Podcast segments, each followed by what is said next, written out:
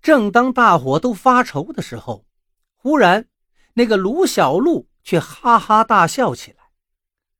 我看你们呀，也就只敢抓我们这些小鱼小虾，现在撞上大鱼了，都怕了吧？接着他又嘲笑起老胡来：“哼，我看你警察当了几十年，怕是只能劝我这样的小偷小摸。这回真撞上狠角色了，瞧瞧您那副怂样，怎么怕被处分了？”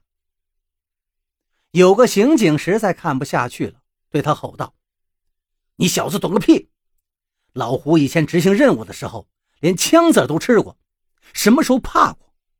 可是他明年就要退休了，家里还有个老姐姐，常年生病卧床。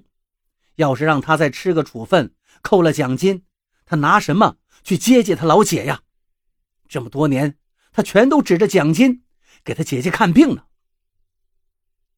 听了这个话，卢小璐一下子愣住了，低下头，再也不出声了。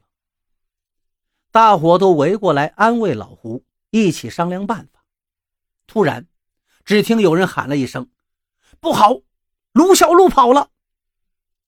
老胡听了这声喊，这才回过神来，一看才知道，卢小璐是瞅准了一个刚入职的新刑警，把他的钥匙偷走。打开手铐跑了，而且还顺手拿走了那位刑警的手机。老胡正要发作，自己口袋里的手机忽然响了。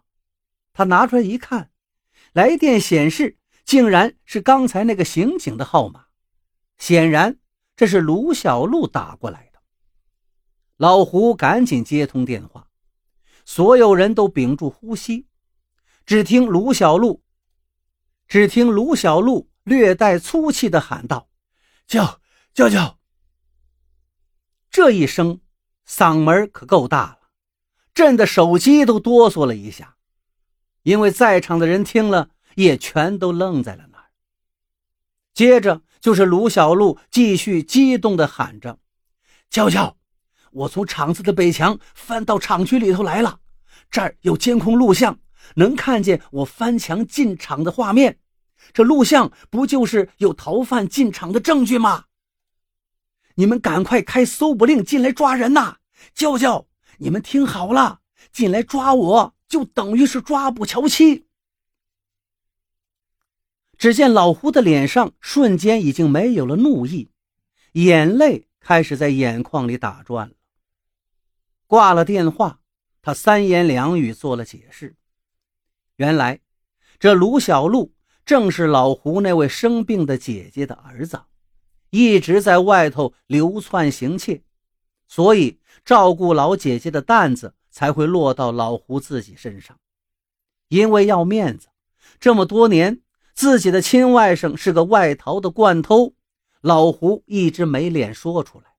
这不，这次行动就让他纠结了半天，最终他还是决定瞒着大伙参加行动。也是为了能最先找到外甥，劝他主动自首。老胡解释完，立刻安排抓捕。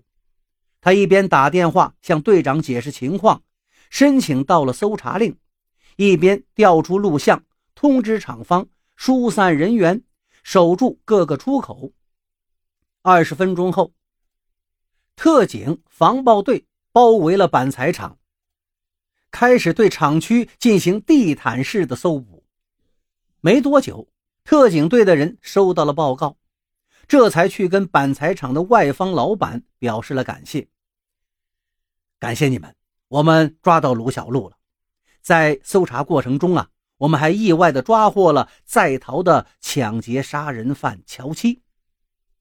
听到这儿，老胡跟同事们也都跟着松了一口气。十分钟后，卢小璐被特警队员押出厂区。他走到老胡面前，笑了笑，说道：“娇娇，您工资不高，这些年还要补贴我妈看病，我都从来没机会说声谢谢，所以这次我说什么也得给您帮个忙。”这一回，老胡也不避嫌疑了，他拍了拍卢小璐的肩膀，说道：“小璐啊，你还是个好孩子。这次行动，我们都得谢谢你。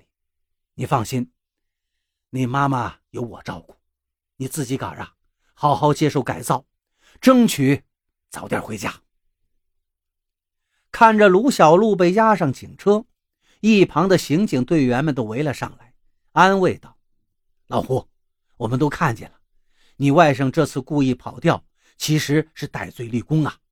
等调查的时候，我们都会如实反映情况的，你就放心吧。”